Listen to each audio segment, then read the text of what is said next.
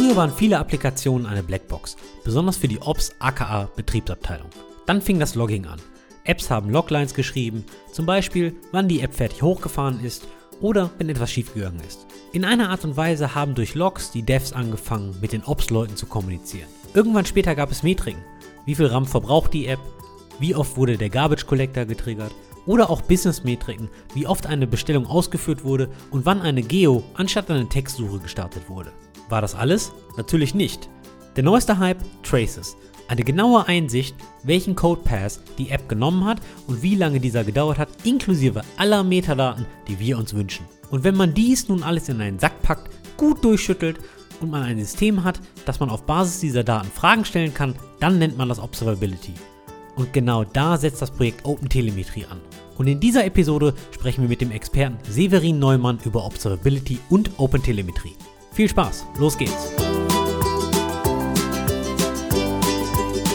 Jeder Software-Engineer kennt diese Situation. Man hat etwas programmiert, hat etwas deployed, auf dem eigenen Laptop lief es eigentlich ganz gut und in Produktion funktioniert irgendwie gar nichts oder nur die Hälfte. Und jetzt hat man natürlich dieses Problem, Production ist so die, diese heilige Umgebung, an die man nicht ran darf. Und da hat man jetzt seine Applikationen am Laufen und das ist so eine ganz klassische Blackbox. Und was macht man als nächstes? Ganz früher hat man sich die Datei wieder runtergeladen, hat da irgendwelche eine Console Logs eingefügt oder FMT Printline oder System Outline Printline und hat die dann deployed und hat gehofft, da kommt dann irgendwas. So war ging Debugging früher. Moment, willst du mir jetzt meine meine Konsole Log ausreden? Was heißt früher? Ich mache das immer noch so. Und wenn der Wolfgang das immer noch so macht, dann ist diese Episode genau etwas für ihn, denn die Informatik und die Softwareentwicklung hat sich so ein bisschen weiterentwickelt und inzwischen gibt's eine ganze Menge große Entwicklungen im Bereich Logging, im Bereich Metriken, im Bereich Tracing. Und diese ganze Thematik wird unter anderem zu Open Telemetrie, Observability Monitoring und so weiter und so fort zu den all diesen Buzzwords zusammengefasst. Und da Wolfgang keine Ahnung davon hat und ich auch nur User bin, haben wir uns diesmal einen Experten für dieses Thema ans Mikro geholt. Hallo Severin. Hallo, freut mich hier zu sein. Severin, wer bist du? Du bist aus dem Süden Deutschlands, aus Bayern. Du hast Computer Science an der Uni Passau studiert und warst dort auch als wissenschaftlicher Mitarbeiter für ein paar Monate unterwegs wo du Kryptographie, lineare Algebra, Logik und Programmierung gelehrt hast. Du hast bei AppDynamics, einer Application Performance Monitoring Plattform oder jetzt Observability Plattform gearbeitet als Sales Engineer und bist dann irgendwann als Senior Product Manager weitergezogen und inzwischen bist du bei Cisco und dort bist du Open Source Program Manager. Mit dem Thema Open Telemetrie kennst du dich aus, weil du bist Co-Maintainer der Special Interest Group Communications, die verantwortlich ist für die Website und die Dokumentation. Und du bist Maintainer einer doch recht populären Chrome Extension namens Demo Monkey. Meine zwei Anfangsfragen. A, was ist ein Sales Engineer? Und B, was hat Demo Monkey mit Sales zu tun? Sehr gut. Ein ganz, ein ganz anderes Thema als Observability. Ein Sales Engineer ist, zu Deutsch würde man ja sagen, ein, ein Vertriebsingenieur. Das heißt, da ist dein Job im Prinzip ähm, mit, mit einem Vertriebler mitzugehen zum Kunden und da dann quasi technisch zu erklären, wie deine Lösung funktioniert, mit denen vielleicht zusammen einen wir haben es damals immer nicht Proof of Concept, sondern eher einen Proof of Value genannt. Also mit denen zu gucken, okay, was würde dir diese Lösung bringen, wenn du die halt implementieren würdest? Klar, wir sind sehr teuer, aber auf der gleichen Seite, hier sind die, die Kosten, die du einsparst. Und was ich an dem Job eigentlich immer ganz schön fand, ist, und da kommen wir dann ja nachher auch zur Observability, APM hat da ja so gewisse Ähnlichkeiten. Du kommst halt zu Kunden rein, kannst denen ihre Applikationen sehen, wie die alle interagieren, welche Probleme die haben und ihnen dann eben auch helfen, diese, diese Probleme zu lösen. APM ähm, ist Application Performance Monitoring, genau, oder? Genau, genau. Also da kann man jetzt drüber streiten, wo da die Grenzen zum Observability sind, aber da können wir dann später auch mal noch tiefer einsteigen in das Thema. Aber jetzt ähm, viel spannender, was ist diese Demo Monkey? Ja, genau. Demo Monkey ist eine, wenn, wenn du zu so einem Kunden hingehst, das allererste, was du machst, ist, du gibst dem eine Demo, ja, du zeigst dem halt, okay, so würde das ausschauen, wenn du das bei uns implementierst.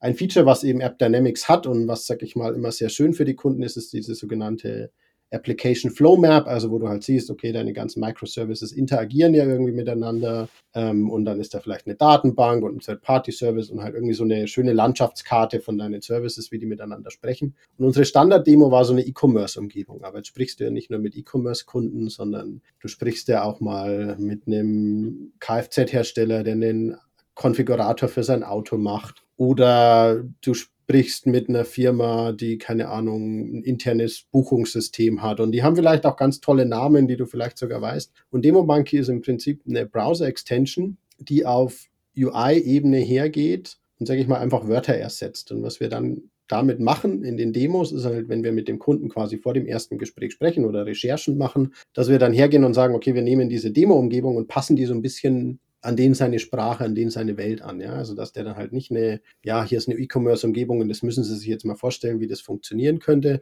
sondern dass wir sagen, okay, wir wissen, dass Sie jetzt eben diesen Konfigurator für neue Autos haben und da ist halt hier das Frontend und da ist hier das Backend und da gibt es vielleicht diese und jene Module. Und dann ist es natürlich deutlich ähm, nachvollziehbarer für den, für den Kunden, worum es da geht. Ja. Und das Tool Ganz nett ist aber eigentlich, dass es nicht spezifisch für App Dynamics ist. Also wir haben es damals quasi ausgerollt, aber ich kriege heute immer mal wieder noch von irgendwelchen Leuten Nachrichten, die sagen, hey, wir haben das bei uns ausgerollt ähm, und äh, finde ich ja total cool und es hilft uns total viel, um unsere was was immer auch Lösungen zu verkaufen. Ja. Ich finde ich finde das unglaublich schön. Ich kriege immer wieder Nachrichten. Bing, bing. ich finde ich find dein Timing gut. Finde ich super. Ja, das war Absicht. Das war das war Absicht. Aber dann kommen wir mal zum, zum eigentlichen Thema, zu Observability. Und bevor es losgeht, ein kleiner Werbespot. About You verkauft nicht nur Fashion, sondern verarbeitet auch Daten von 5 Millionen App- und Website-Usern pro Tag in 30 Ländern mit einem Volumen von mehreren Terabyte via Data Pipelines in der Google Cloud. Für dieses Cloud-Plattform-Setup sucht About You einen Lead DevOps bzw. einen Lead DataOps Engineer. Zu den Aufgaben zählen unter anderem das Einführen einer Data Culture mit Prinzipien wie Data as Code und Data Ownership und die Unterstützung von Data Engineering Teams mit Tooling und Skalierungs-Know-how. Also wenn du Interesse hast, die über 250 Google Cloud Projekte und das Team weiterzuentwickeln, egal ob lokal in Hamburg oder voll remote aus ganz Deutschland mit einem attraktiven Gehaltspaket inklusive Aktienoptionen, besuche jetzt engineeringkiosk.dev slash about you, alles zusammengeschrieben, oder klicke auf den Link in den Show Notes. Dort findest du die Details, die Gehaltsrange und auch andere Stellen, wie zum Beispiel einen Lead Platform Engineer mit Schwerpunkt AWS. Und weiter geht's mit der Folge. Aber dann kommen wir mal zum, zum eigentlichen Thema, zu Observability. Und für mich, ich komme ja eher aus dieser System Print und Console Lock und so weiter Zeit und das höchste der Gefühle war dann so die ganze Monitoring-Geschichte, dass man mal so angefangen hat, irgendwie zu monitoren, irgendwas ist was live. Und mittlerweile liest man ja überall dieses Schlagwort Observability. Mhm. Wie würdest du denn Observability überhaupt definieren? Mhm. Auch im Hinblick auf Monitoring. Was ist das Ganze? Wofür braucht man das? Und was hat sich auch geändert gegenüber dem Monitoring von vor zehn Jahren? Mhm.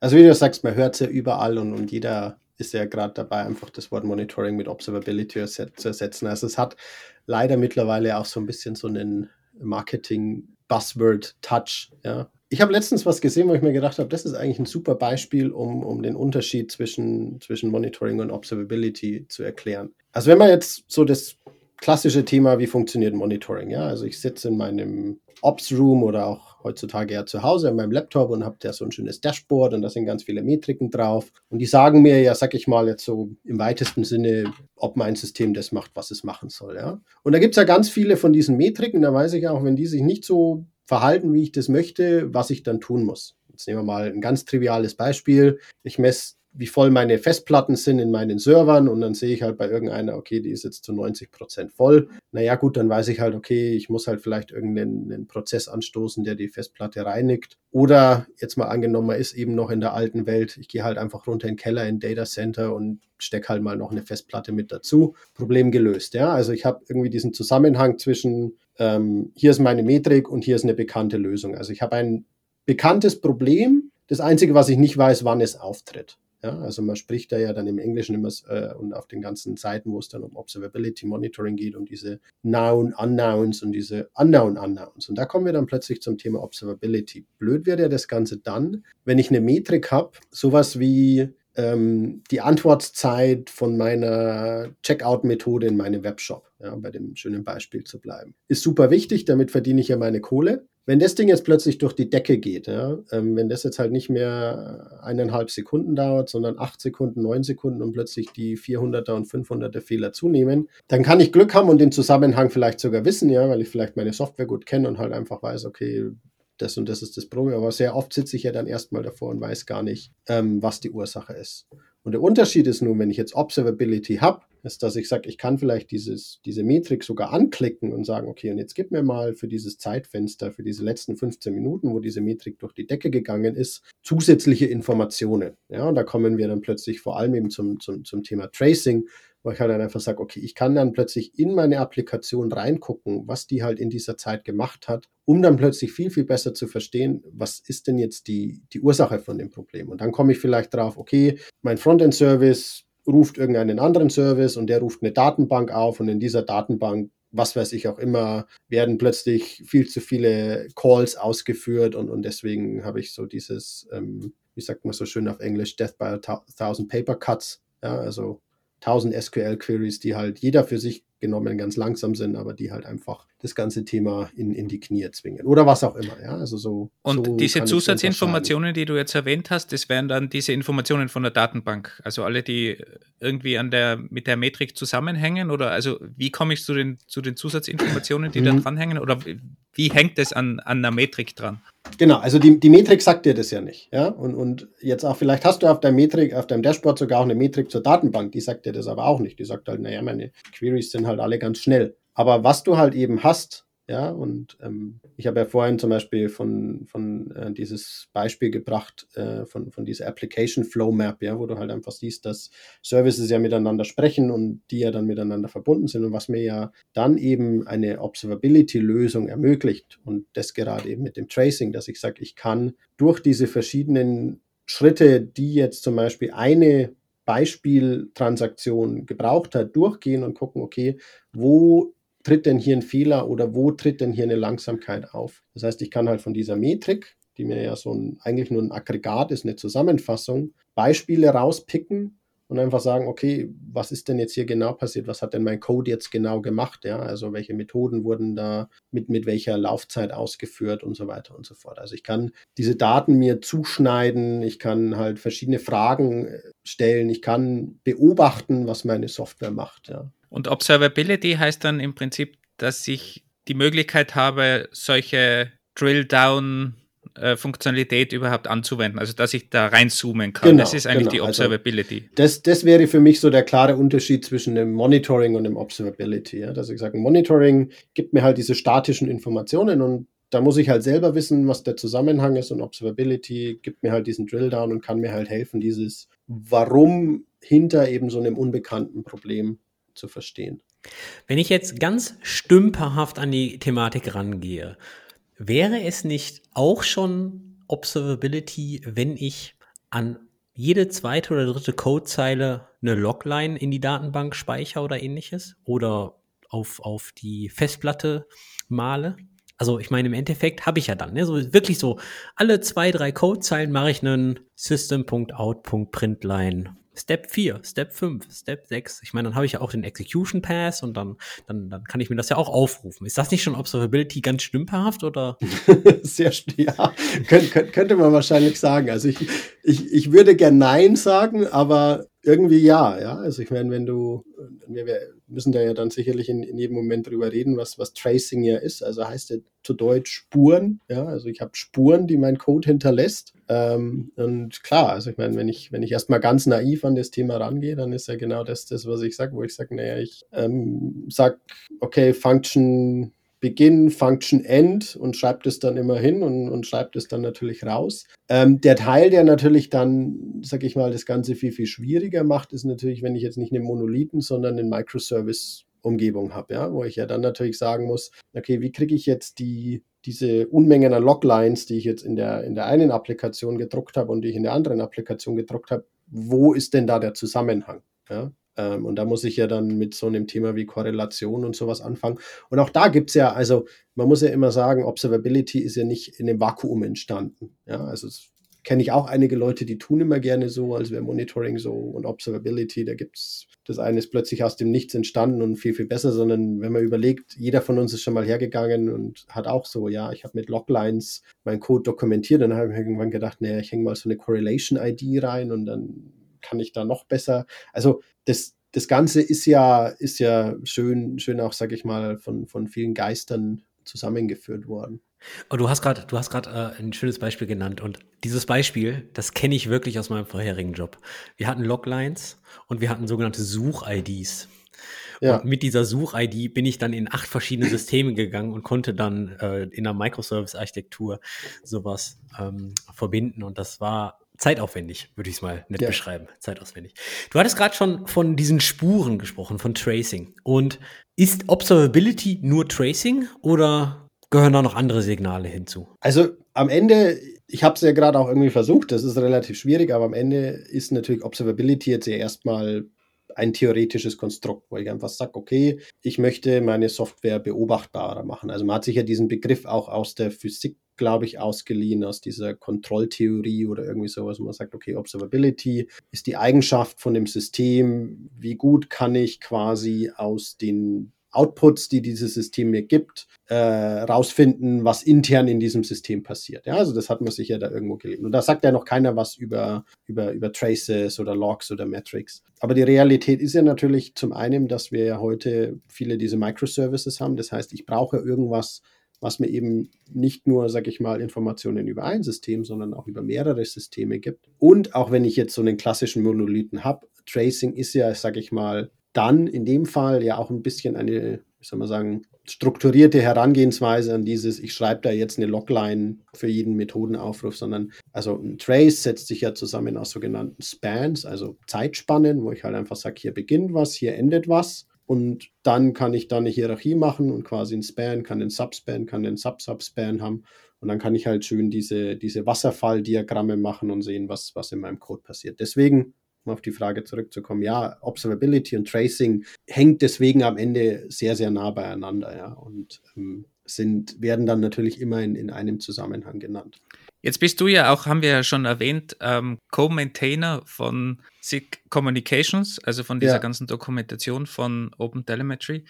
Jetzt mal die grundsätzliche Frage, was ist denn Open Telemetry eigentlich? Also alle, die uns regelmäßig zuhören, wissen ja, dass wir ungern irgendwelche Produkte vorstellen oder Produkte besprechen. Es ist also schon mal kein Produkt. Aber was ist denn das Ganze und warum macht denn das Sinn? Also Open Telemetry ist im Prinzip ein offener Standard, der, den oder den man, den ein Entwickler, den eine Entwicklerin hernehmen kann, um quasi diese Observability für seinen eigenen Code zu bekommen, indem dann eben dieser Code anfängt, Logs klassisch, aber eben auch Metriken und vor allem eben auch Spans und, und Traces, sage ich mal, zu schicken. Ähm, wie macht OpenTelemetry das? Ähm, es gibt eine quasi eine API, die ich als Entwickler in meinen Code dann eben einweben kann. Also man spricht dann immer von Instrumentierung. Also ich instrumentiere meinen Code, dass ich halt einfach eben sage, okay, hier beginnt ein Span, eben hier endet ein Span, äh, hier möchte ich eine Metrik hoch und runter zählen, ja, und dafür gibt es eben eine, eine API, die ist standardisiert, auch über Sprachgrenzen hinweg. Ja, also da gibt es erstmal ein Papier, eine Specification, wo steht, okay, so machst du einen Span, so machst du eine Metrik, so machst du eine, eine Logline, ähm, so annotierst du die ähm, und so weiter und so fort. Das ist, sage ich mal, die Open Telemetry API. Und was, ähm, was, was, was ja für einen Entwickler erstmal ganz cool ist, weil ich das ja so alles in meinen Code dann, dann mit einweben kann. Und was es dann, sage ich mal, noch dazu gibt, ist dann so Dinge wie einen sogenannten Open Telemetry Collector, weil diese Daten, die ich ja in meiner Applikation sammle, die müssen ja irgendwo hingeschickt werden, ja, und dieser Open Telemetry Collector kann halt dann diese Daten verarbeiten und kann die dann halt in so ein Observability Backend eben schicken, wo ich dann oder ein, eine Ops-Person aus, aus diesen Daten schlau werden kann. Dieser letzte Teil ist aber explizit nicht Teil von OpenTelemetry. Also OpenTelemetry kümmert sich wirklich nur um so diesen Teil.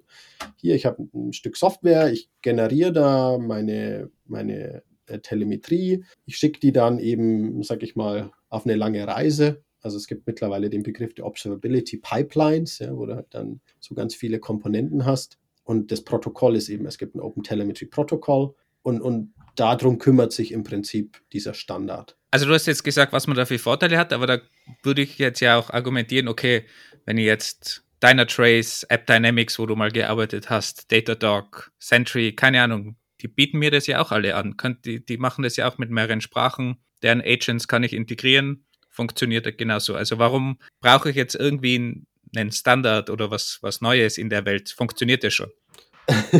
Be be bevor ich sage, wa warum du es nicht brauchst, erstmal natürlich, wenn du das hast und wenn das für dich gut funktioniert, ja, und ich sage das jetzt nicht nur, weil ich lang bei, bei, bei einem dieser Anbieter gearbeitet habe, es gilt ja auch für die anderen Anbieter, dann ist es auch gut dabei zu bleiben, ja. Also ich meine, es, es löst ja oft ähnliche und, und gleiche Probleme, ja. Was das Gute an dem Standard ist, ist zum einen, wie du gesagt hast, so ein Hersteller hat Agenten für bestimmte Sprachen. Ja, das ist dann so klassisch Java.net ähm, und so ein paar andere, aber dann hört es natürlich auf. Ja, also da gibt es dann viele andere Sprachen. Nehmen wir jetzt zum Beispiel mal Rust. Weiß ich jetzt nicht viele APM-Hersteller, die, die das irgendwie unterstützen oder da, oder da irgendwas im Angebot haben. Ja. Das andere ist natürlich, was ist, wenn ich eine Software quasi mir ins Haus hole und die eben jetzt, wenn sie mit Java geschrieben ist, wie, wie schon gesagt, habe ich vielleicht eine Möglichkeit, aber die ist jetzt in Go geschrieben und ich möchte aber von der auch Observability-Daten haben, ja. Ähm, das kann ich dann natürlich nicht einbauen, ja. Sogar ein Open Source Projekt. Ich kann ja nicht zu einem Open Source Projekt hingehen und sagen, hey, baut mal App Dynamics, baut mal Dynatrace, baut mal Datadog in euren Code ein. Ähm, an die kann ich aber herangehen und sagen, baut ein Open Telemetry. Und das ist ja zum Beispiel etwas, was gerade massiv passiert. Also wir haben eine Liste von über 20 Projekten, die alle OpenTelemetry unterstützen. Vorneweg äh, Kubernetes, der API-Server, der jetzt OpenTelemetry zur Verfügung stellt. Ähm, es gibt ein MATLAB-Plugin, ja, wo ich sage, ich kann in MATLAB OpenTelemetry hernehmen. MySQL, die haben ein leider nicht äh, öffentlich zugängliches Feature, wo du Tracing in der Datenbank machen kannst. Das sind ja alles Dinge, die kann ich mit einer, mit einer APM-Lösung nur sehr, sehr schwer abbilden, weil ich ja genau diesen, wie es immer so schön heißt, Vendor-Login habe, wo ich sage, naja, wir haben halt als, als äh, kommerzieller Anbieter eine gewisse Menge an Ingenieurs und die können halt ähm, so und so viele Agenten, so und so viele Sprachen und Features unterstützen, aber alles andere, was da draußen ist, das können wir gar nicht machen. Das heißt, so dieses, okay, das kann überall verwendet werden, ist, ist ein ganz, ganz großes Thema. Und ein anderes Thema ist natürlich, ähm, was man auch so schön neudeutsch sagt, die Commodity. Ja? Also, dass man sagt, Open Telemetry ist ja viel, viel zugänglicher auch für, für kleine Unternehmen. Ja, oder für, für Open Source Projekte eben auch oder für vielleicht ähm, Leute, die sagen, okay, ich habe gar kein Interesse, mir eine kommerzielle Lösung in mein Haus zu holen, weil mein Budget dafür gar nicht da ist, etc. Also einige dieser APM-Lösungen sind ja auch nicht günstig. Heißt es auch, es dreht sich so ein bisschen um, weil wenn ich jetzt an, sorry, dass jetzt Datadog wieder erwähne, eigentlich sollte man ja nicht so viele Produkte nennen, aber die APMs, wie du es immer auch nennst, oder diese Plattformen, die entwickeln ja ihre Agenten selbst. Und mit einem offenen Standard können dann aber die Produkte an sich, wie eine MySQL oder ein MATLAB, wenn man unbedingt will, bin ich übrigens sehr interessiert, äh, wer MATLAB im Production irgendwo verwendet, äh, aber okay, dass sich das irgendwie umdreht und dann die Produkte das eben einmal implementieren und dadurch dann mehrfach zugänglich machen können, im Gegensatz dazu, dass es eben die APM-Plattform von sich aus implementieren muss und natürlich nie die Kapazität hat, das für alle Produkte da draußen zu machen das ist ja genau das, was auch interessanterweise passiert, ja. Also, wie bin ich zu Open Telemetry gekommen? Ja, ich habe bei App Dynamics gearbeitet. Ähm, ich hatte so ein bisschen das Steckenpferd für die, sag ich mal, eher dynamischen Programmiersprachen, Python, PHP, Node.js. Und da kam halt dann auch immer wieder das Thema auf, wo man einfach sagt, okay, wie können wir die langfristig gut unterstützen? Ja, man hat dann halt irgendwann gemerkt, okay, ein offener Standard, der ja dann quasi Open Tracing, Open Census, die ja dann zu Open Telemetry sich verschmolzen haben, ist dann mehr und mehr aufgekommen, wo dann immer mehr eben dieses Thema aufkam, zu sagen, okay, warum nicht auf das Pferd setzen. Ja? Warum nicht sagen, okay, wir beschäftigen uns weniger, wie du sagst, mit, mit der Instrumentierung und gehen einfach irgendwann davon aus, dass die Software das eingebaut hat äh, und verschieben unseren Fokus dann viel mehr auf dieses Thema, okay, wie analysieren wir jetzt diese Daten, wie geben wir unseren Kunden dann auch bestmöglichste Informationen über ihre, ihre Umgebungen, ihren, ihren ganzen Software-Stack. Und das ist was, ähm, was man halt jetzt im Moment sieht. Und ich denke, das ist so ein bisschen so dieser Wandel, den alle eben APM-Anbieter durchlaufen, gerade eben zum Thema Observability hin, wo sie halt einfach sagen, okay, wir gehen Schritt für Schritt weg von diesen proprietären Agenten oder Lösungen hin zu einer Open Source Lösung, die dann plötzlich uns aber auch Zugang in, in, in ganz andere Bereiche bringt. Ja, also ähm, im Moment wird zum Beispiel auch äh, CICD Telemetry besprochen. Ja, wie können wir Open Telemetry in unser, in unser GitLab, in unser Jenkins einbauen? Ja, und dann da auch eine Überwachung reinmachen. Ja, und ähm, dann plötzlich, also es ähm, ist zum Beispiel was, äh, was, was wir gern sagen bei, oder was, was aus dem, dem Cisco und App Dynamics Universe kommt, aber die anderen auch äh, immer mal wieder hernehmen, diesen Begriff Full Stack Observability, ja, wo du halt einfach sagst, okay, es geht ja nicht mehr nur darum, um meine, um meine Applikation zu überwachen, eben Application Performance Monitoring, sondern halt wirklich den ganzen Stack, wo ich auch sage, okay, wie kann ich dann plötzlich eben meinen Container, meine Container Orchestration etc. etc. verstehen. Und es bläht sich damit natürlich auf und da kommen wir wieder dahin zurück. Die, die Anbieter dieser verschiedenen Lösungen haben dann natürlich ein großes Interesse daran zu sagen, okay, wir müssen uns eigentlich weniger mit dieser Instrumentierung, weniger damit rumschlagen, jetzt die neueste Version von Spring Boot zu unterstützen, sondern wir können uns halt viel mehr darauf konzentrieren, ähm, Mehrwert im, im Backend zu erschaffen. Aber ist es nicht auch ein Problem für die ganzen APM-Anbieter, dass die dann den, den Login-Effekt verlieren? Weil wenn ich jetzt deren Agents nicht mehr verwende, dann kann ich auch relativ schnell auf eine andere Lösung switchen. Auf der einen Seite ja, klar. Also und ähm, ein spannender Teil, den natürlich OpenTelemetry hat, ich muss ja noch nicht mehr switchen. Ich kann ja auch mehrere Lösungen gleichzeitig verwenden. Also das ist ein, sag ich mal, ganz, ganz spannendes Feature vom gerade vom OpenTelemetry Protokoll und auch vom OpenTelemetry Collector, dass ich sagen kann, ich kann diese Daten jetzt in, in verschiedene Backends schicken. Ist natürlich dann auch spannend, wenn ich sage, okay, ich will vielleicht diese Daten nicht nur für Observability, sondern für auch was anderes hernehmen. Aber es wird natürlich auch dafür hergenommen, um zu sagen, okay, ich teste jetzt verschiedene äh, Anbieter aus und gucke halt einfach, äh, welcher passt, sag ich mal, zu mir besser oder ich, oder ich tausche den aus. Ähm, ich denke, um auf die Frage zurückzukommen, ist das eine, eine Bedrohung für diese Anbieter? Ich denke, ein Thema muss man natürlich sehen, das wird noch dauern. Ja, also das ist jetzt zumindest meine Perspektive auf die Dinge, wenn ich mir so verschiedene APM-Agenten anschaue.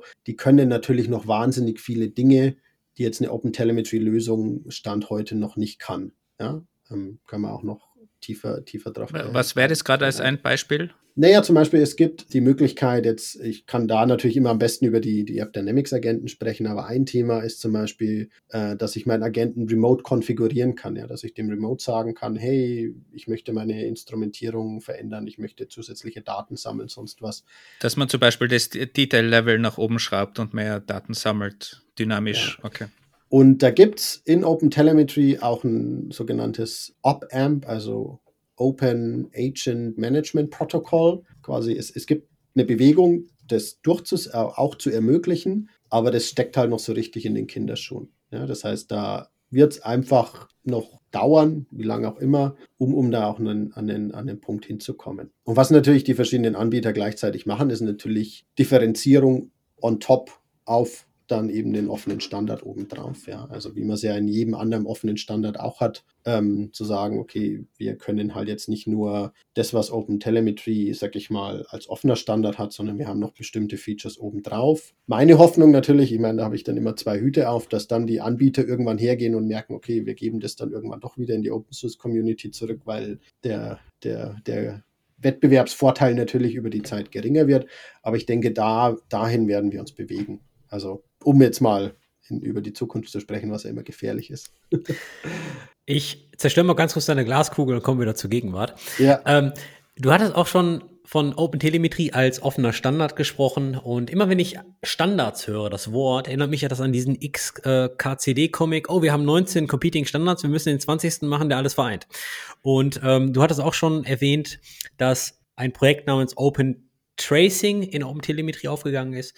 Meine Frage ist eigentlich so, ähm, auch weil du gerade die ganzen äh, großen Vendoren, ähm, App Dynamics und Dynatrace und so weiter erwähnt hast, was macht OpenTelemetrie selbst eigentlich anders, warum das jetzt das Pferd ist, auf das wir alle festen sollten? Also ich meine, du hattest auch gerade explizit geschrieben oder beschrieben, es gibt Kollektoren, die senden dann die Daten irgendwo hin, aber das Storage Backend, das ist außerhalb des, des Bereiches von OpenTelemetrie. Also wie bringt OpenTelemetrie als Standard eigentlich alle Leute zusammen und hält die auch im Rahmen, dass es keine eierlegende Wollmilchsau wird? sind jetzt im Prinzip zwei, äh, zwei Fragen. Ja. Also das eine ist ja eher so, okay, warum Open Telemetry und nicht irgendwas anderes? Ähm, und, und dann ja auch so die Frage, okay, wie, wie passt man dann natürlich auch auf, wie soll man sagen, nicht über seine ursprüngliche Idee und, und, und Vision hinauszuwachsen. Was sage ich mal, Open Telemetry ja ausmacht. Also du, du, hast ja eben Open Tracing und Open Census erwähnt und ja auch diesen XKCD-Comic. Open Tracing und Open Census sind ja zu Open Telemetry verschmolzen. Das heißt, diese beiden Standards gibt es nicht mehr. Das heißt, wir haben ein minus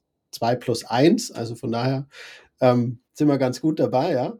Aber natürlich ist das, ist das, ist das natürlich ein, äh, eine spannende Frage, ja, weil Open Telemetry ist natürlich nicht der erste Versuch, da irgendwas in der Art und Weise zu standardisieren. Was aber, sage ich mal, Open Telemetry natürlich ein, einen gewissen Vorteil gibt, sind zwei Dinge. Das eine ist, und ihr habt es ja schon so ein bisschen, oder ich habe es ja auch schon so ein bisschen erwähnt, die verschiedenen Anbieter ja, also sei es eben eine App Dynamics, sei es eine Dynatrace, eine Datadog, eine Honeycomb, eine äh, Signos. Also ich glaube, das sind wir, wir führen ja eine Liste. Ich glaube, das sind 40 oder 50 verschiedene Anbieter gibt es mittlerweile, die sagen, ja, wir setzen auf, auf, auf Open Telemetry. Ähm, und viele von denen sind eben auch in der Community vertreten, inklusive auch Google, Amazon, Microsoft, die das Ganze von einer Cloud-Perspektive betreiben. Ja? Also die gar nicht sagen, ja, die haben alle natürlich auch mittlerweile ihre Lösungen zu dem Thema, aber für die kommt es auch daher. Das heißt, du hast erstmal einen riesen Industrie-Support. Ja? Also, ähm, und das andere ist, dass man dann gesagt hat, Moment mal, ähm, dieses Open Telemetry, das ist jetzt eben nicht Open Telemetry by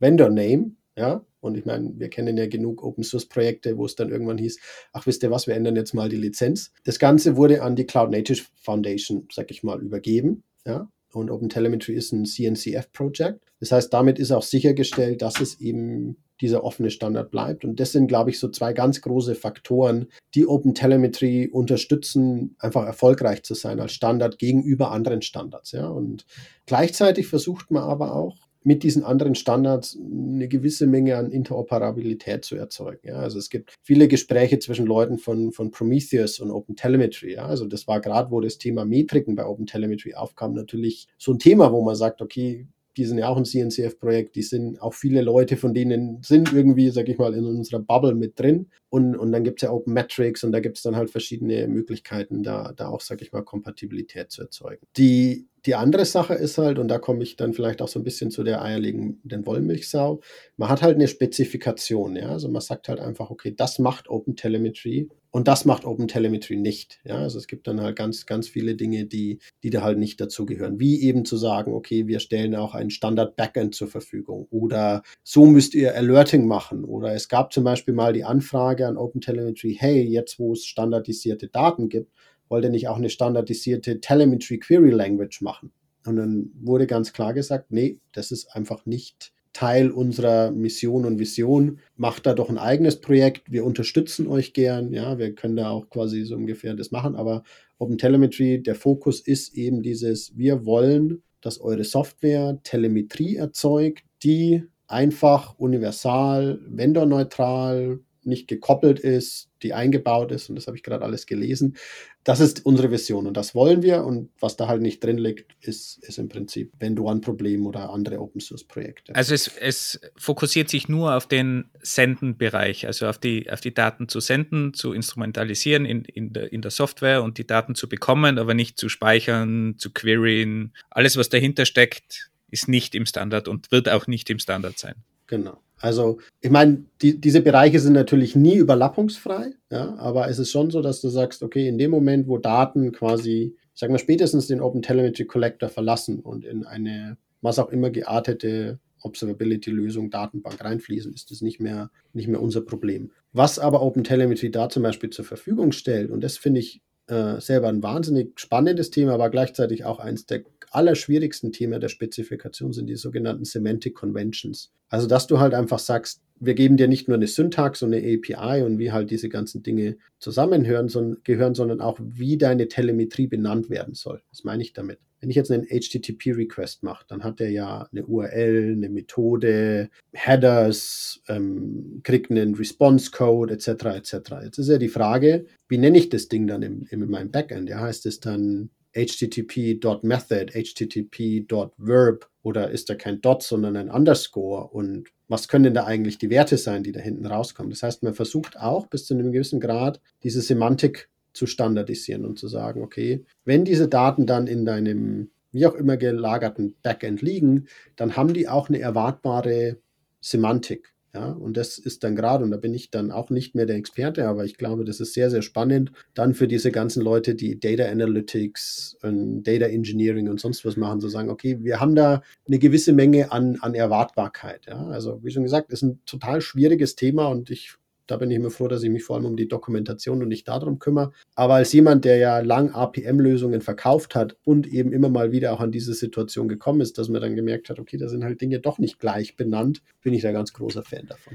Ich glaube, eine gemeinsame Semantik oder beziehungsweise auf dem einfachsten Level ein gemeinsames Wording hilft un gemein. Und ich meine, im Endeffekt berührt dich das natürlich bei der Maintenance von der Dokumentation ja auch. Ne? Also ich meine, du, du sorgst natürlich auch dafür, dass das Wording hoffentlich überall gleich ist. Ja, ja, wir haben da auch viel zu viele Diskussionen über Wordings. Also das ist dann sicherlich Teil, Teil des Ganzen, ja. Jetzt kann ich mir vorstellen, dass ähm, wenn wir über die Signale in Observability und auch in, in Telemetrie ähm, immer ein bisschen sprechen, über äh, Metrics, wie viel Memory braucht eigentlich mein Prozess über Loglines. Oh, ich bin jetzt gestartet oder ich bin jetzt gecrashed und über Traces.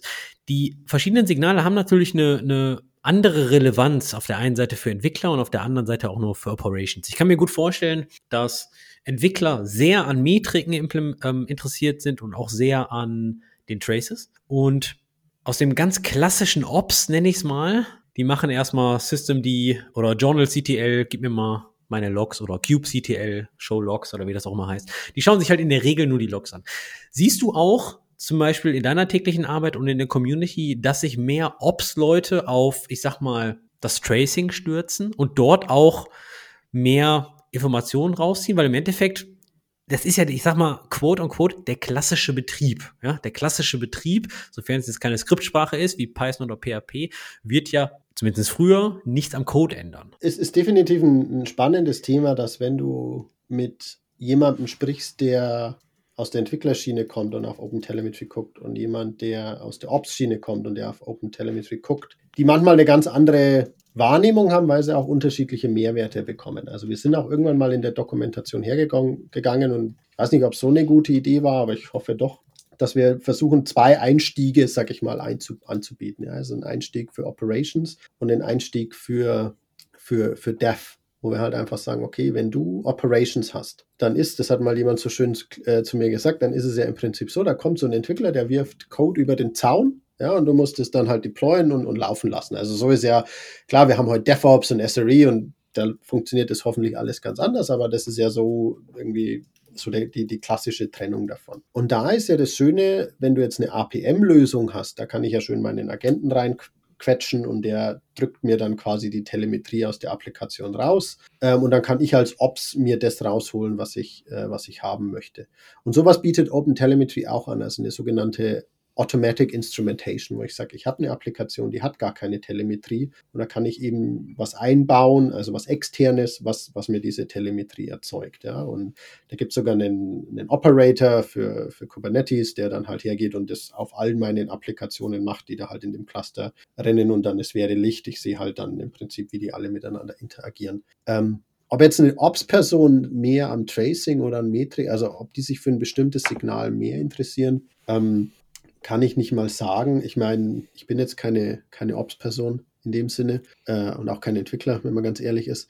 Aber meine Vorstellung ist natürlich schon die, dass du sagst, naja, ich, natürlich gucke ich erstmal auf die Metriken, wie ich sie am Anfang erklärt habe, und dann tauche ich immer tiefer ein. Und irgendwo gibt es ja dann den Hand-off. Ja, irgendwo gibt es ja dann den Punkt, wo ich sage, okay, hier irgendwo in diesem Microservice, in dem Modul muss da irgendwie das Problem stattfinden. Hier, lieber Entwickler, mach mal da weiter. Ja, also von daher wird der Ops wahrscheinlich eher so Metriken und dann Traces gehen, während der Entwickler ja hoffentlich dann, um dann die Seite zu wechseln, von dem ja dann die Traces bekommt, die ja vielleicht für ihn hilfreich sind. Ja. Und um darauf wieder eben zurückzukommen, dem Entwickler geben wir dann aber eher an die Hand zu sagen, okay, die sogenannte manuelle Instrumentierung, wo wir sagen, okay, passt deinen Code entsprechend an, um quasi Telemetrie zu erzeugen. Ja? Und die Realität liegt dann halt natürlich irgendwo in der Mitte. Also man kann die beiden auch netterweise bei den meisten Sprachen zumindest kombinieren, um dann eben, ja, am Ende DevOps zu ermöglichen. Ja? Also ich meine, das ist ja eigentlich genau das Schöne. Man hat dann plötzlich eine Sprache, ähm, um, um miteinander zu sprechen.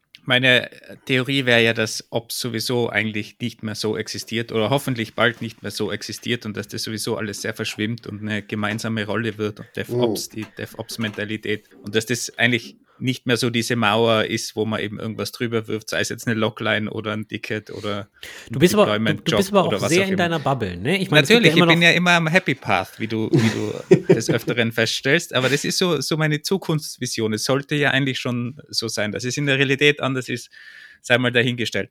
Aber was du, Severin, schon gesagt hast, ähm, die, die Tools, die ihr den Entwicklern an die Hand legt oder an die Hand gibt, äh, an die Hand, schwieriges Wort, egal, die ihr zur Verfügung stellt. Für mich jetzt als Entwickler oder für jeden anderen Entwickler, Entwicklerin, wenn man da losstarten will und jetzt instrumentalisieren will in seiner Software, wie geht man denn das Ganze an? Was, was muss man da machen?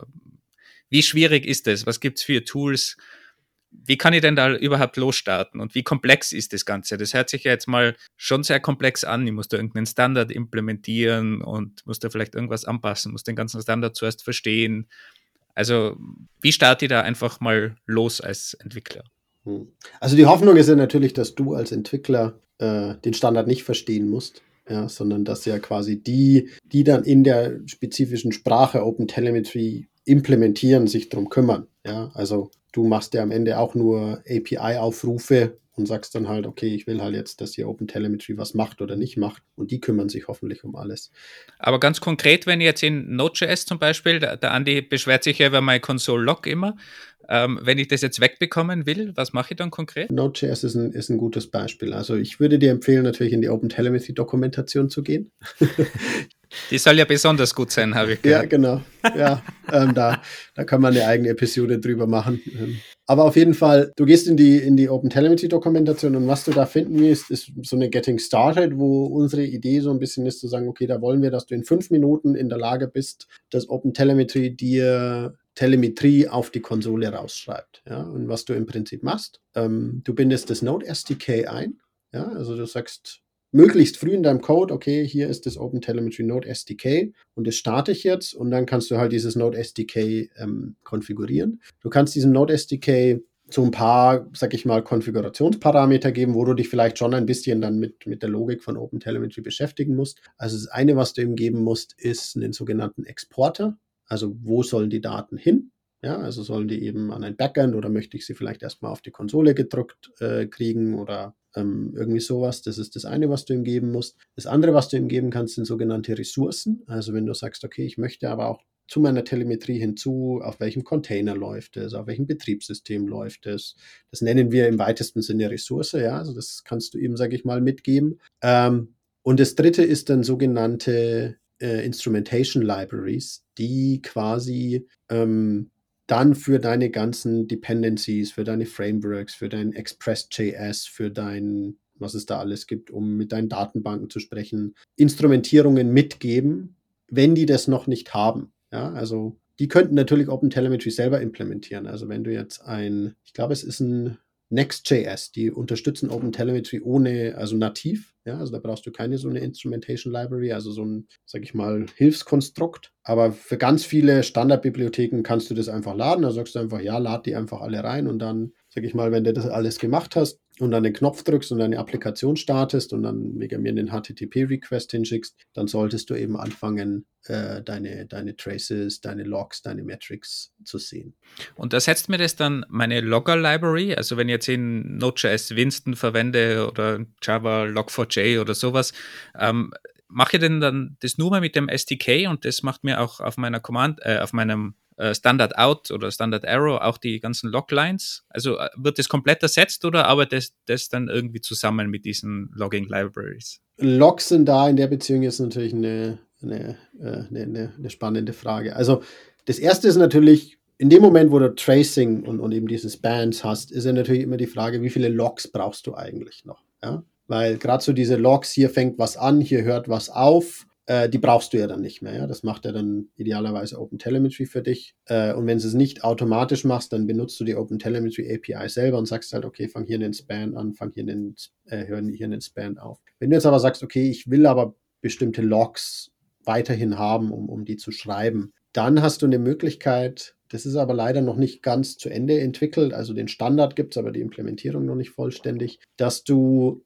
eine, eine Logging Bridge verwendest, wo du dann einfach sagst, okay, ich benutze halt eben Winston, Log4JS oder sonst was. Ähm, und die sollen jetzt eben nicht auf die Konsole schreiben oder die sollen halt jetzt nicht, die haben ja auch irgendwelche Transports oder sonst irgendwas, sondern diese Daten sollen ähm, in quasi in, den, in, den, in das Open Telemetry gegeben werden und die massieren mir dann diese Daten und machen dann zum Beispiel auch sowas wie eine Correlation, dass ich sage, okay, wenn diese Logline geschrieben wird, während ein Span aktiv ist, dann verknüpfe ich die zwei miteinander. Das heißt, dann später in meinem Backend kann ich dann eben auch mir die Logs und die Spans zusammen anschauen und so weiter und so fort. Ja. Aber ich kann mir die Spans schon einfach Standard out auch ausgeben lassen, jetzt während der Entwicklung zum Beispiel. Ja, also genau. Wobei da das Format, also ich wünsche mir noch jemanden, der den, also ich glaube, ich habe letztens ein Projekt gesehen, ich habe es mir noch nicht genau angeschaut, aber jemand, der so ein bisschen Pretty Printing dafür macht. Weil im Moment ist es halt so ein JSON-Dump, ja, und es schaut jetzt nicht unbedingt äh, schön aus und ohne, dass du da jetzt dir ein, zum Beispiel einen Jäger oder sowas anmachst, also was ja so ein klassisches Open Source ähm, Tracing Backend ist, ähm, macht es jetzt nicht besonders viel Spaß. Aber im Prinzip ja. Also im Prinzip, wenn du sagst, hier, ich habe eine Node.js-Applikation, häng dieses Node SDK von OpenTelemetry mal rein. Wie schon gesagt, Vegamir setzt vielleicht sowas wie wie ein Jäger in einem Docker-Container auf, verknüpft es miteinander, nimm dir da mal eine halbe Stunde, Stunde Zeit und dann solltest du da auch wirklich schon, schon Ergebnisse sehen. Und spannend wird das Ganze natürlich, wenn du sagst, nee, ich habe ja nicht nur diese Node.js-Applikation, sondern die spricht ja mit einer Java-Applikation und die will ich jetzt auch noch sehen, um dann da, sage ich mal, dann auch eben dieses, dieses Distributed-Thema im, im Blick zu haben. Aber würdest du sagen, das ist üblich, dass das auch während der Entwicklung dann verwendet wird? Oder ist das dann eher was für die für Production? Idealerweise wird es natürlich in der Entwicklung gemacht. Also ich habe ja vorhin über dieses automatische Instrumentieren und diese Agenten gesprochen, ja. Und das ist natürlich so dieses, wenn ich jetzt eine Ops-Person bin und jemand gibt mir eine Applikation und die hat kein Open Telemetry oder kein Tracing drin, dann ist das natürlich eine schöne Möglichkeit, das reinzubauen. Aber eigentlich ist schon die Idee, dieses, ähm, gibt es diesen schönen Begriff Observability-Driven Development, ja, wo du halt einfach sagst, okay, während du entwickelst, baust du im Prinzip deine, deine Spans und deine Traces halt im Prinzip ein. Also ich meine, das Schöne ist, wie schon gesagt, für viele Standardbibliotheken gibt es eben Support ja, wo du nichts machen musst. Oder die fangen gerade an, nativ in ihren Code OpenTelemetry mit einzubauen. Ja? Also das ist ja dann Teil der großen Vision, wo du sagst, naja, OpenTelemetry steckt ja eh überall drin. Ja? Und in dem Moment, wo ich jetzt sage, ich nehme mir ein Express.js in meine Applikation rein, kann das schon OpenTelemetry und ich muss dem eigentlich nur noch sagen, wo es seine, äh, wo es seine Spans und Logs und Metrics äh, hinschicken soll. Ich, bei, bei jedem neuen Hype-Cycle der in der Softwareentwicklung irgendwie ankommt, denke ich mir, okay, das war jetzt, wie, was soll denn jetzt noch kommen?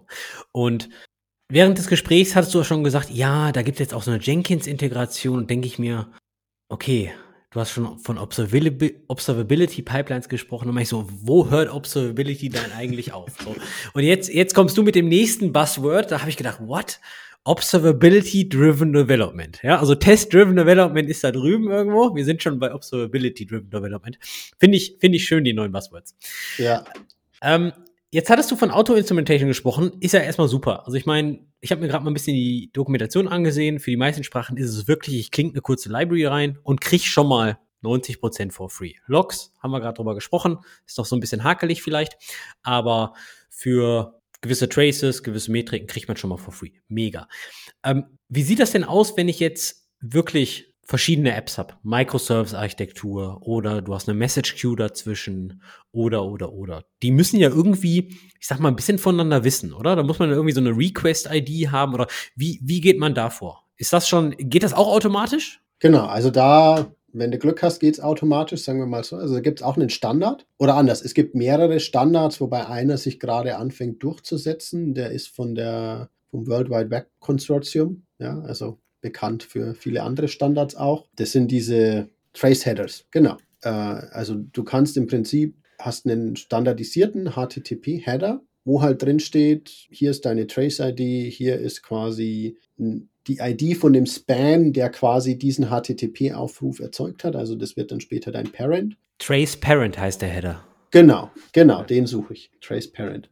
Und das ist einfach standardisiert, ja. Also das nutzt nicht nur OpenTelemetry. Es gibt noch ein paar andere und da muss man halt dann, sag ich mal, kann man auch OpenTelemetry umkonfigurieren, um die zu verwenden. Aber das ist so ein Standard erstmal für HTTP. Aber man fängt auch an, diesen Standard jetzt in andere Protokolle einfach mit zu übernehmen. Ja, einfach zu sagen, okay, das ist so eine grobe Struktur, die macht irgendwie Sinn. Da gibt es halt eine Trace-ID und eine Span-ID und die schicken wir halt übers Kabel mit und der Empfänger kann dann halt sagen, ah, okay, da gibt's, ähm, jetzt äh, Papa oder Mama Span ähm, und, und mit denen kann ich mich jetzt dann äh, quasi verknüpfen und dann eben im Observability Backend kann ich dann halt diese schöne, schöne Gesamtlandschaft aufzeichnen. Ich habe gerade mal, während du gesprochen hast, mal ein bisschen gegoogelt und zwar wirklich, der Standard ist jetzt noch relativ neu. Trace Context von der W3C heißt der Standard, mhm. vom November 21 und äh, just in dem Moment habe ich mir die Frage gestellt, HTTP und hast du auch angefangen davon zu sprechen und im AMQP-Protokoll, also auch Message Queuing, ist der Standard von März 2022 und ja, sie, sie sprechen schon darüber. Also faszinierend, was da, genau, genau. Was da losgeht. Und OpenTelemetry kann den Header schon, oder so supportet genau. den zumindest. Man, man, muss auch dazu sagen, wenn du mal guckst, wer diesen Standard macht und wer in OpenTelemetry ist, da gibt es einen äh, gewissen Overlap. ah, ich merke schon hier. Äh, äh, Microsoft, Google, äh, Dynatrace ist auch eben dabei. Faszinierend. Ja, gut. Aber. Ja, genau. Also, das ist, aber, aber ist ja eigentlich nett, wenn du halt einfach sagst, naja, das ist ja, also dieses ganze HTTP-Zeug gehört ja ins World Wide Web Consortium und halt eben nicht ins DNCF, sondern sonst was. Und man macht es halt da, wo es, wo es sich auch irgendwo hingehört. Ja, also. Ja. Ähm, wie, wie, wie sieht es denn in der Praxis aus? Wenn ich jetzt Tracing implementiert habe, habe ich dann Tracing konstant an oder habe ich da irgendwie so einen Feature-Flag und mache das an oder aus? Weil ich kann mir vorstellen, dass dieses Sammeln von diesen ganzen Daten in einem, in einem sehr großen Trace, in einem sehr großen Call-Stack ja schon das ein oder andere Megabyte sein kann, oder? Genau, also das Problem hast du ja immer in dem Moment, wo du Daten sammelst, äh, kommst du ja zu dem Thema, wo du sagst, okay, ich werde von dem Zeug erdrückt, überflutet ja, also von, okay, irgendjemand muss ja diese Daten empfangen und speichern, bis hin zu, naja, wenn ich mir einen kommerziellen Observability-Anbieter suche, der halt pro eingespeisten Trace ein paar Cent verlangt, äh, da, können, da können die Rechnungen sehr schnell sehr teuer werden. Ähm, und da gibt es was, das nennt sich Sampling. Ja, also wo man halt einfach sagt, man, man trifft eine Entscheidung und sagt halt einfach, okay, ich nehme halt nicht alle Traces, sondern nur ein Prozent davon oder nur ein Promille davon oder irgendwie sowas. Ja. Und da gibt es dann auch wieder verschiedene Ansätze. Es gibt auch Forschung zu dem Thema. Ja. Also es gibt Papers zum Thema, es nennt sich Probabilistic Sampling, ähm, wo man halt versucht, dieses ganze Thema auch gut anzugehen, weil man halt eben auch sagt, naja, jetzt sind wir doch mal ganz ehrlich, wenn ich jetzt so den, um bei meinem Beispiel wieder zu sein, meiner Checkout Transaktion bin, die schauen ja oft sehr ähnlich aus. Ja, da wird halt einfach gesagt, okay, hier ist eine, hier ist eine Order-ID und hier ist vielleicht das Geraffel, was da in dem Einkaufswagen drin ist. Aber ansonsten ist das ja im Prinzip immer das Gleiche. Da muss ich ja nicht alle 5000 von denen, die ich pro Minute reinkriege, ähm, von Anfang bis Ende ablegen, sondern mir genügen ja vielleicht 100 davon und die sieben, die halt einen Fehler hatten. Wir hatten auch schon ein bisschen über Loglines gesprochen und ich kann mir vorstellen, es ist super interessant zu wissen, ich rufe Methode 1 auf, Methode 1 ruft Methode 2 auf, das dauert so lange. Aber irgendwie fehlt mir ja da auch noch so ein bisschen, ich sag mal, die Metadaten. Inwieweit kann man denn, denn Traces auch mit, ja, vielleicht sogar kontextspezifischen Metadaten und sogar den Loglines, also wie kann man die verschiedenen Signale miteinander verbinden, dass man, dass man wirkliche, ja, Full Observability hat? Also das eine ist natürlich, wenn du jetzt Tracing machst und eben so einen Span erzeugst, kannst du natürlich an den Attribute dranhängen, ja, und kannst halt einfach, was ich ja vorhin eben erzählt habe, mit den semantischen Konventionen gibt es da so ein paar Standards, aber ich kann natürlich auch meine eigenen machen, ja, wo ich halt einfach sage, okay, das ist halt jetzt hier ein E-Commerce-System und da brauche ich halt die Order-ID und die Card-ID, hoffentlich nicht die User-ID, ja, also ähm, die lassen wir mal außen vor. Ähm, also ich kann natürlich das Zeug annotieren, so viel wie ich möchte, ja. Ähm, und, und diese, diese Informationen dort hinterlegen. Und da kommt ja dann auch so dieses Thema automatische versus manuelle Instrumentierung auch nochmal so ein bisschen ins Spiel. Eine automatische Instrumentierung ist zwar toll, um mal so die, die grundsätzliche Verständnis dafür zu bekommen, aber ich brauche natürlich die manuelle Instrumentierung, um ja diesen ganzen Business-Kontext zu dem Thema ja irgendwie hinzuzufügen und zu sagen, okay, ähm, das ist ja hat er eine, einen Bestellvorgang, hat er noch Business-Logik zusätzlich. Und das andere ist, ich habe es ja schon mal erwähnt, du kannst ja quasi Spans, äh, Span-ID und Trace-ID, die wir jetzt auch eben hatten, auch in den Log injizieren und dann dadurch natürlich eine Korrelation zwischen Logs und Metriken erzeugen. Um jetzt den Kreis ganz zu schließen zu, zu den Metriken, wo ich ganz am Anfang gemeint habe, naja, ich will ja auf so eine Metrik draufklicken können und dann quasi den Kontext dazu haben. Da gibt es etwas, das nennt sich Exemplar. Das heißt, während quasi ich meine Spans aufnehme und auch meine Metriken aufnehme, kann ich auch sagen, okay, für diese Metrik hier, ja, also für diese Metrik, die die Dauer von HTTP-Requests im Durchschnitt berechnet, möchte ich auch ein paar Beispiele verknüpft haben. Und das sind meine Exemplars und so kann ich quasi vor und zurück springen. Wo du gerade schon von User-ID als Metadata gesprochen hast, da stelle ich mir halt schon die Frage, uh, da muss man ja schon echt teilweise wirklich aufpassen, dass man da irgendwie keine ganzen Objekte oder sowas als, als Metadata dran gibt. Auf einmal liegen da Passwörter drin oder ähnliches. Ne? Also da muss man ja schon, schon sehr, sehr aufpassen. Aber umso, umso mehr Metadaten an so Trace dran sind, da frage ich mich, löst das nicht bald irgendwie diese ganzen Remote-Debugger ab? Ich meine, es gibt ja immer noch in verschiedenen Sprachen äh, diese Art von Remote-Debugger. Meine Frage ist, äh, ist das ein, ein kleines Ziel von OpenTelemetry, dass, dass wir die Remote-Debugger endlich mal loswerden? Oder? Ist ehrlich gesagt eine schwierige Frage, ja, weil ich meine, Remote-Debugger geben dir natürlich noch mal viel mehr Kontrolle. Ja? Also du kannst ja trotzdem noch irgendwie, während du in der Applikation drin bist, irgendwas machen. Ich meine, ob du das immer willst in Produktion, da kann man ja auch natürlich mal drüber streiten. Wahnsinge gibt es überall. Aber diese Möglichkeiten gibt es natürlich. Ich meine, was da sicherlich spannend wird, also bei OpenTelemetry, wie schon gesagt, wir haben ja viel über Tracing, Metrics, Logs gesprochen. Es gibt im Moment so eine Gruppe, die kümmert sich auch um das Thema Profiles. Ja, also CPU, GPU, Memory Profiles. Wie können wir die mit Traces verheiraten? Ja, und dann hast du natürlich nochmal eine, eine, eine, einen viel, viel tieferen Blick in, in deinen Code rein. Jetzt distanziert sich OpenTelemetrie von der ganzen Storage-Logik. Die stellen zwar den Kollektor, der das irgendwo hinsendet, aber. Distanzieren klingt jetzt sehr negativ. Also. Naja, sie, sie, sie, sie, ja, sie schließen es aus, weil ich glaube, der Sammelpunkt, wo das alles gesammelt wird, ist ja schon irgendwie so eine Art Datenbank, glaube ich. Ja? Und das ist ja schon sowas effizient zu speichern, verschiedene Signale, ist ja schon, glaube ich, wirklich nicht einfach. Ähm, aber jetzt mal die praktische Frage, was gibt's denn da so auf dem Markt? Was kann ich denn als Kollektorziel angeben? Also ich meine, sind das, sind das dann drei verschiedene Systeme? Einmal ein Elasticsearch oder ein OpenSearch für Logs, dann einmal irgendwie eine, eine Thanos für Metriken und dann vielleicht nochmal für die Traces äh, ein Jäger oder ein Zipkin? Oder äh, gibt es ja auch äh, die eierlegende Wollmilchsau als das System? Oder? oder vielleicht auch anders gefragt von den, von den kommerziellen Anbietern äh, zumindest, gibt es irgendwen, der OpenTelemetry nicht unterstützt? Oder ist es mittlerweile schon komplett ja. Supported überall? Also ich habe sie gerade aufgemacht. Wir haben auf der OpenTelemetry Webseite eine Seite, die nennt sich Vendors, also Ecosystem Vendors.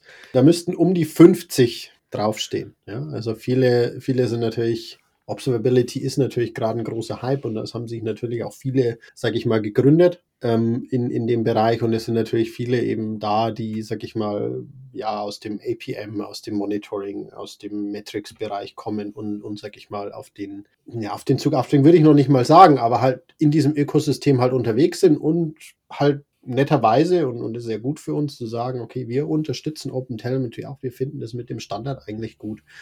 Ähm, das heißt, es sind ein bisschen mehr als drei. Und du wirst eben eigentlich mittlerweile de facto alle, alle großen Monitoring-Anbieter dort, dort irgendwie finden. Ja. Also das haben alle sich auf die Fahne geschrieben und ich finde es auch, um, wir hatten ja vorhin diese Frage, so, naja, wenn ich jetzt schon da eine Lösung habe, soll ich die jetzt wegschmeißen und, und auf Open Telemetry setzen? Und ich habe ja so gemeint, naja, würde ich jetzt nicht machen. Ich denke, was da ja eigentlich ganz schön ist, viele bieten ja auch Migrationspfade, sag ich mal an, ja, also irgendwie so integrierte Lösungen, wo man halt versucht, okay, wir können die alte und die neue Welt, um es mal so zu nennen, dir irgendwie gleichzeitig darstellen, ja, also es gibt schon da auch Möglichkeiten, darüber zu kommen. Wenn du jetzt noch gar nichts hast und ich sag mal, okay, ich will da mal damit rumspielen, und ähm, will vielleicht auch mit Open Source anfangen. Wenn ihr euch diese Liste eben anschaut, wir haben mal die Open Source Lösungen oben aufgestellt, ja, wo du halt dann einfach sagen kannst, okay, da ist eben eine Jäger, also das ist ja auch ein CNCF-Project, die, die eben Tracing machen ähm, kann, man, kann man natürlich nehmen, eine Prometheus für, für, für Metriken. Ähm, und dann gibt es natürlich die ein oder anderen Komplettlösungen, die halt dann das Ganze auch als eine, als eine Open Source oder als eine kommerzielle Lösung zusammenbringen.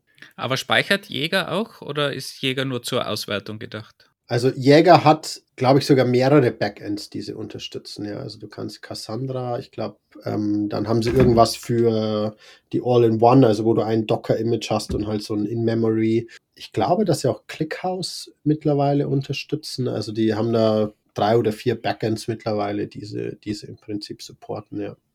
Ich warte eigentlich nur auf die PostgreSQL Extension, weil irgendwie gibt es für Postgre alles eine Extension. Also von ja. daher, da warte ich nur drauf. Ja. Es gab doch, wie hieß denn die? Die hatten doch diese Time Series Database, die hat doch irgendwie auf Postgres aufgebaut. Timescale. Timescale, ja, genau. Aber wenn ich jetzt zum Beispiel meine Metriken in Prometheus äh, speichere und meine Traces in, in Jäger, wie komme ich dann zu, zu der Korrelation? Also es sind ja zwei un komplett unterschiedliche Systeme. Wie, wie kann ich die dann sinnvoll gemeinsam nutzen? Gut, ich meine, wenn du jetzt, wenn du jetzt eben Jäger und Prometheus hernimmst, also die arbeiten da, soweit ich weiß, zum Teil eben auch an Lösungen, um das zu ermöglichen. Aber klar, du willst natürlich eine Lösung, die beides kann. Ich glaube, Open Source gibt es zwei oder drei, die das machen, also Grafana auf jeden Fall. Also die nutzen auch Prometheus und die Jäger UI und ich glaube, dass, also, aber da muss ich mich zu weit aus dem Fenster lehnen, wie, wie da genau die Architektur ist. Aber die machen genau das, was ich eben vorhin erwähnt habe, dass du sagst, du kannst auf eine Trace klicken und wenn es dazu einen Log gibt, der eine Log-ID hat, dann kannst du da halt hin und her springen. Ähm, und das gleiche halt, was jetzt so allmählich kommt, das ist noch relativ in den, in den Kinderschuhen, sind halt diese Exemplare mit den, mit den Metriken. Ähm, und entsprechend halt bei den, bei den kommerziellen Anbietern ist es eigentlich, also gerade so dieses Trace-Log-Correlation ist eigentlich so ein ja, Must-Have-Feature. Also ich glaube kaum, dass das jemand nicht mehr hat. Jetzt haben wir, haben wir relativ positiv über die ganze Sache gesprochen, weil sie klingt wirklich zu gut, um wahr zu sein. Ja, also es scheint so, als ist das der 20. Standard, der wirklich alle 19 vereint, wie XKCD sagen würde. Was würdest du denn sagen, sind so die, die Pitfalls, die Shortcomings ähm, von, von der ganzen Thematik? Hm. Abgesehen von den Dingen, die du erwähnt hast, wie dass es das eine oder andere noch nicht komplett fertig ist und vielleicht ausformuliert ist oder noch mhm. auf der Roadmap steht. Aber gibt es irgendwelche anderen Shortcomings oder vielleicht auch jetzt als, als Praktiker, sollte ich es einfach einsetzen oder gibt es auch irgendwie Systeme oder Szenarien, wo du sagen würdest, macht vielleicht weniger Sinn? Ich meine, ganz klar, ich, ich würde es natürlich jedem ans Herz legen, es zu verwenden, uns auch in Produktion zu verwenden. Also wir haben auch viel, viel Feedback von, ähm, von, von großen Unternehmen, die Open Telemetry im großen, großen Stil einsetzen. Also wenn ihr mal in unseren Blog geht, wir hatten auch so die ein oder anderen Gespräche mit äh, einigen Firmen, die es halt wirklich auch produktiv einsetzen. Also das kannst du auf jeden Fall machen. Ähm, es gibt natürlich so ja, einige Themen, über die man da kurz reden kann. Das eine ist noch nicht mal Open Telemetry spezifisch, weil du gesagt hast, gibt es da irgendwie Grenzen, wo man das einsetzen kann. Ähm, generell dieses ganze Thema, ich möchte, dass meine Applikation mir Logs, Traces, Metrics schickt, das kommt ja immer zu einem Preis. Ja, also das kostet mich CPU-Zyklen, das sorgt dafür, dass ich eine Network-Request machen muss. Ich habe eine zusätzliche Dependency in meiner Applikation. Ja, das heißt, gerade in Bereichen, wo solche Themen kritisch sind, wo ich sage, naja, bei mir geht es halt um die 10 Millisekunden in den Requests. Warum auch immer, ja. Also ich meine, es gibt ja so High-Frequency-Trading-Plattforms oder was immer, ja. Also das ist natürlich das Schöne an Open Telemetry schon. Ich kann das sehr minimal einsetzen, ja. Wo ich zum Beispiel sage, ein APM-Agent würde da deutlich größere Probleme haben. Aber klar, ich, ich führe dieses Thema ein und bezahle dafür. Ja, oder wir hatten ja auch schon das Thema Tracing kann auch ziemlich explosiv sein. Ja, und gerade wenn du diese Agenten in die Applikation reinsteckst, ich würde das auch versuchen, nicht erstmal nur in Produktion zu machen, ja, weil du plötzlich natürlich diese Flut an Daten bekommst. Ähm, und das mit dem Sampling halt auch. Also ich denke, ein ganz, ganz spezielles Thema mit Open Telemetry ist sicherlich oder mit dem Observability-Thema generell. Es ist natürlich vieles noch am Anfang, ja, und es gibt ja immer diese, eben diesen schönen Hype-Cycle,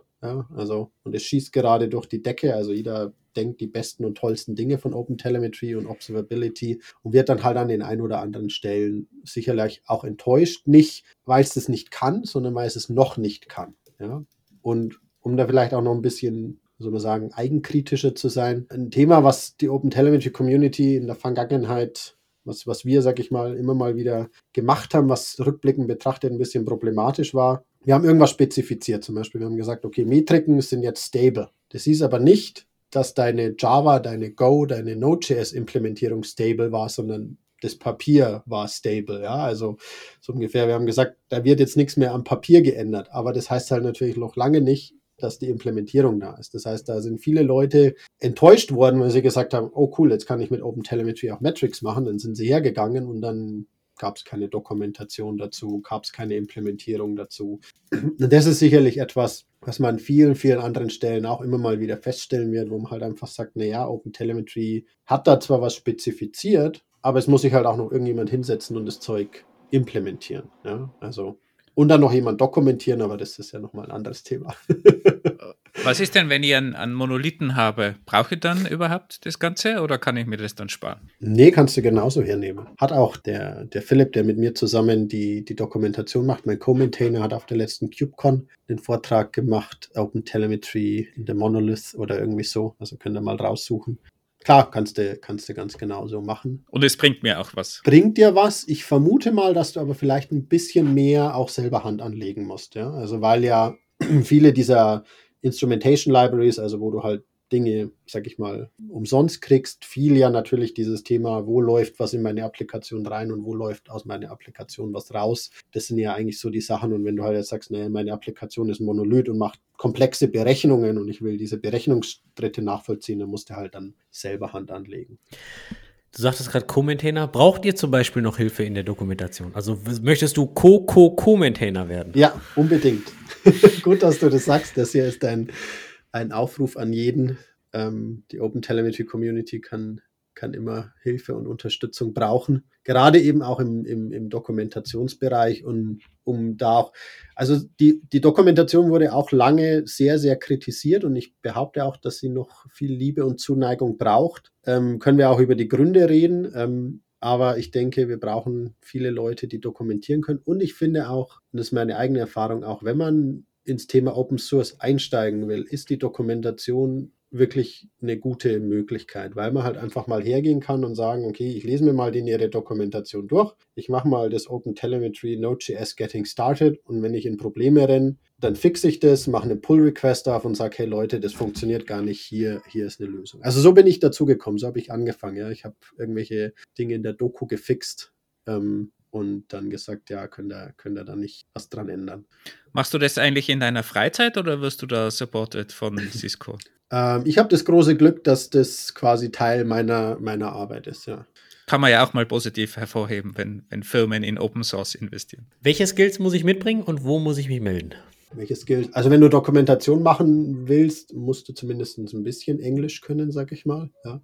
Äh, weil die größtenteils auf Englisch geschrieben ist. Ansonsten, du kannst auf die OpenTelemetry.io Website gehen, durch so ein Tutorial, sagen wir mal, durchgehen. Also bleiben wir mal bei Node.js und wenn du dann den Fehler findest, kannst du oben rechts auf Edit this Page klicken. Das führt dich rüber auf GitHub. Klar, langfristig, wenn du öfters contributest, ist es natürlich besser, das in einer, in einer IDE zu machen, aber du kannst dann im Prinzip im GitHub Inline-Editor hergehen und sagen, okay, hier ist ein Typo, ähm, hier ist ein Port falsch, sonst irgendwas dann einen Pull-Request erzeugen. Also man sollte so ein bisschen mit der ganzen GitHub-Logik um. Na, man, man lernt es dann. Also wenn man es nicht kann, man lernt spätestens dann. Und man soll sich da auch nicht scheuen. Also wenn, äh, wenn man dann immer das Gefühl hat, also wir haben dann immer ganz viele äh, Contributor, die das das erste Mal machen und sich dann entschuldigen, dass das halt nicht so toll ist und sonst irgendwas. Ich kann euch so viele Pull-Requests von den letzten vier Wochen zeigen von mir, die furchtbar ausschauen da, da, muss man sich definitiv nicht genieren. Ich glaube, das Einzige, was halt einfach schön ist, wenn man äh, freundlich mit den Leuten kommuniziert und offen für Feedback ist. Vielen lieben Dank, Severin. Wir sind am Ende von der Reise durch Observability und Open Telemetrie. Gibt es noch etwas, was du unseren Hörerinnen und Hörern mitteilen möchtest? Wir haben ja gerade darüber geredet. Also ich meine, wir freuen uns über jeden, der uns unterstützt, ja, und der, der, also probiert Open Telemetry aus, ja, lasst es uns wissen, welche Erfahrungen ihr damit macht. Und noch mehr freut es mich, wenn Leute kommen und äh, in der Dokumentation oder auch im Code mithelfen wollen. Du hast mich auf jeden Fall überzeugt, dass ich das garantiert ausprobieren werde. Weil ich habe auch parallel die Dokumentation an, angeschaut und es war wirklich super easy und sind wirklich nur ein paar Zeilen Code. Werde ich auf jeden Fall ausprobieren, damit der Andi dann auch weniger zum Jammern hat bei meinem Console Log Output. Alle Links verlinken wir natürlich in den Show Notes, damit ihr das natürlich auch binnen fünf Minuten, das ist das Versprechen hier von Open Telemetrie, in eurer App einnimmt. Vielen lieben Dank, Severin, und Ich sage Tschüss, bis bald. Danke. Ciao. Und nicht vergessen, About You sucht einen Lead DevOps DataOps Engineer für ihre Google Cloud Plattform. Das Ganze findet ihr unter engineeringkiosk.dev slash about you oder in den Show Notes.